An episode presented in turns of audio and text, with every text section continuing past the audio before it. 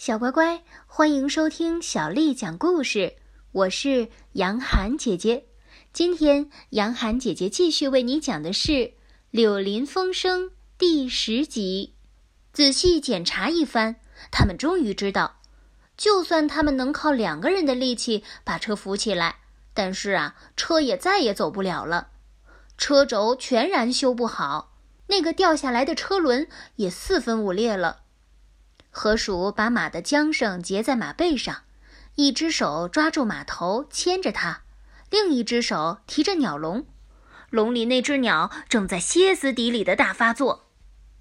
他坚决地对鼹鼠说道：“来吧，到最近的一个大镇子，到最近的一个镇子大概有五六英里，我们只好走着去了，越早动身越好。”他们两个一起出发时，鼹鼠着急地问道。可是，可是癞蛤蟆怎么办呀？我们总不能把它丢在这里，让它独自一个人坐在大马路当中啊！那么发神经病似的，这样不安全。万一又有一辆车开过来呢？河鼠很凶地说：“啊，讨厌的癞蛤蟆，我跟他一刀两断了。”他们一路上还没有走多远，到底听到了他们后面啪嗒啪嗒的脚步声。癞蛤蟆追了上来，伸出了爪子，一边一只挽着他们的手肘，依然呼吸急促，神情恍惚。河鼠说：“喂，你听着，癞蛤蟆，我们一起到镇上，你就得直接上警察局，问他们知不知道那辆汽车的主人是谁，告他的状。然后你上铁匠铺或者是车轮修理铺去，找人把篷车拉去修好。”修车得花点时间，不过撞的还不是完全不能修好。趁这会儿功夫，鼹鼠和我上客栈去租两个舒服的房间，住到那辆篷车修好，你那受了刺激的神经也复原为止。癞蛤蟆像做梦似的嘟哝说：“呵呵，警察局，告状，叫我去告那个上天赐给我的美丽而绝妙的东西吗？”修理篷车，我永远也不要篷车了。我永远不要再看到它，永远不要再听到它的消息。哦，河鼠，你肯同意做这次旅行？你真的想不到我是多么的感谢你。你不来，我也不会来。那我就永远也看不到那那天鹅、那阳光、那晴天霹雳。我就永远听不到那迷人的响声，也闻不到那迷人的气味了。全都亏了你，我最好的朋友。河鼠失望的转过脸，不去看他。他隔着癞蛤蟆的头对鼹鼠说道：“嘿，你看到了吧？他已经完全无可救药。我就算了。一到镇子上，我们直接上火车站去。运气好的话，还能赶上火车，今夜就回到河岸那儿。你再也不会看到我跟这个叫人生气的家伙出门了。”哼，他哼了一声，在接下来的长途跋涉当中，他只跟鼹鼠说话。一到镇上，他们直接上了火车站，把癞蛤蟆丢在二等车候车室，给一个搬运工人两便士，请他把癞蛤蟆看好。接着，他们把马存放在客栈的马厩里，对篷车和车上的东西也尽可能做了安排。最后一辆慢车把他们带到离癞蛤蟆庄园不是很远的一个车站。他们把神魂颠倒、边睡边走的癞蛤蟆送到他家门口，推他进门，吩咐他的管家给他吃东西，替他脱掉衣服，放他上床去睡。然后他们把他们的小船从船库里拉出来，划着它顺流而下，回到家里。很晚才在他们自己河边的舒适客厅里吃饭，鼹鼠这下觉得快活之至，心满意足。第二天傍晚，起床晚又悠闲地过了一整天的鼹鼠坐在河边钓鱼。这时，河鼠上朋友家串门聊天回来，一路上走着在找他。这个新闻听到了吗？整个河岸只谈论一件事情：癞蛤蟆今天早晨坐早班车进城去了。他订购了一辆又大又无比昂贵的汽车。鼹鼠早就想认识欢，听到大家说到欢，欢俨然是一位要人。虽然难得露脸儿，周围所有的人都会感觉到他的无形影响。可是鼹鼠每次向河鼠提到他的这个希望，总是被河鼠挡掉。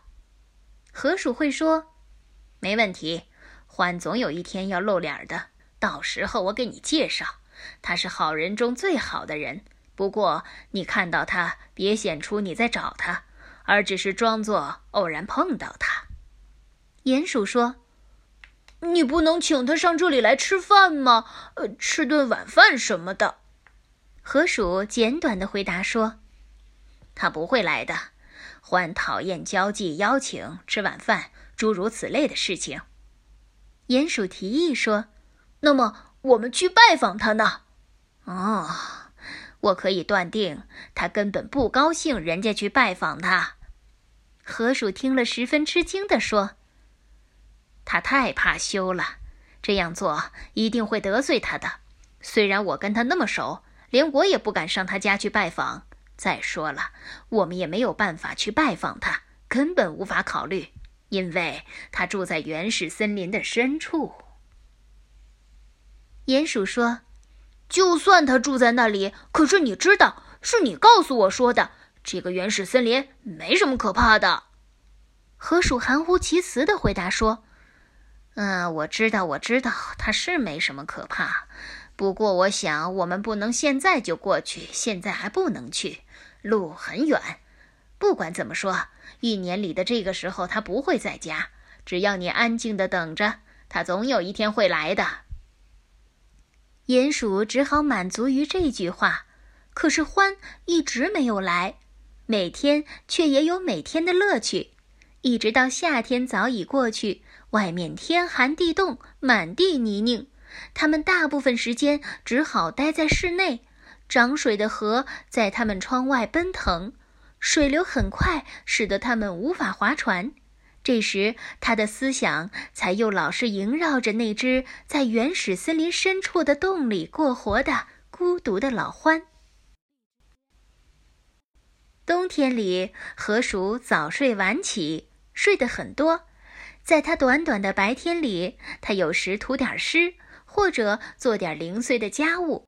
当然，经常也有客人来串门聊天，所以他们讲了许多的故事，对过去了的夏天和他的种种事情交换了不少的看法。当一个人回顾所有这些往事时，那真是丰富多彩的一章啊！还有那么多色彩鲜艳的图画。河岸的景色不断的变换，接连翻开一幅幅风景画。大片的黄莲花开得早，在镜子似的河边摇晃着它们密密的一簇簇美丽的花朵，而在水里，它们自己的脸又回过来对他们笑。紧接着，是沉思般的细嫩柳草，它们宛如落日时的一片粉红色云彩。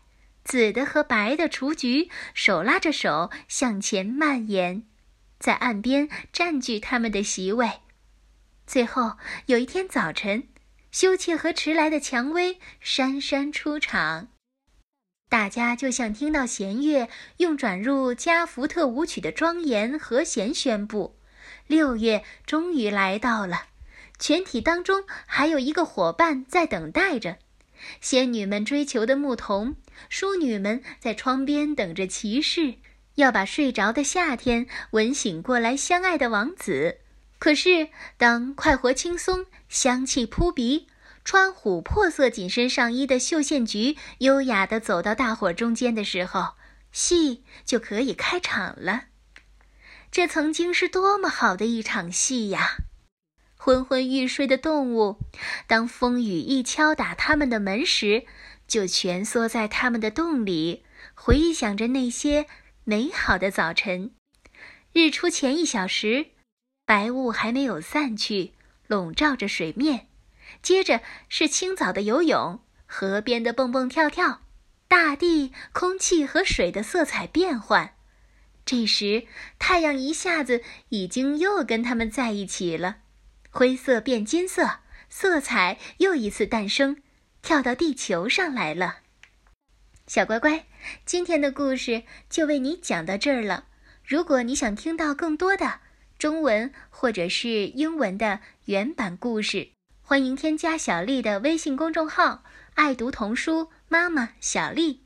接下来的时间，我要为你读的是唐朝诗人张继写的《枫桥夜泊》。《枫桥夜泊》，唐·张继。月落乌啼霜满天，江枫渔火对愁眠。姑苏城外寒山寺，夜半钟声到客船。月落乌啼霜满天，江枫渔火对愁眠。姑苏城外寒山寺，夜半钟声到客船。月落乌啼霜满天，江枫渔火对愁眠。姑苏城外寒山寺，夜半钟声到客船。小乖乖，晚安。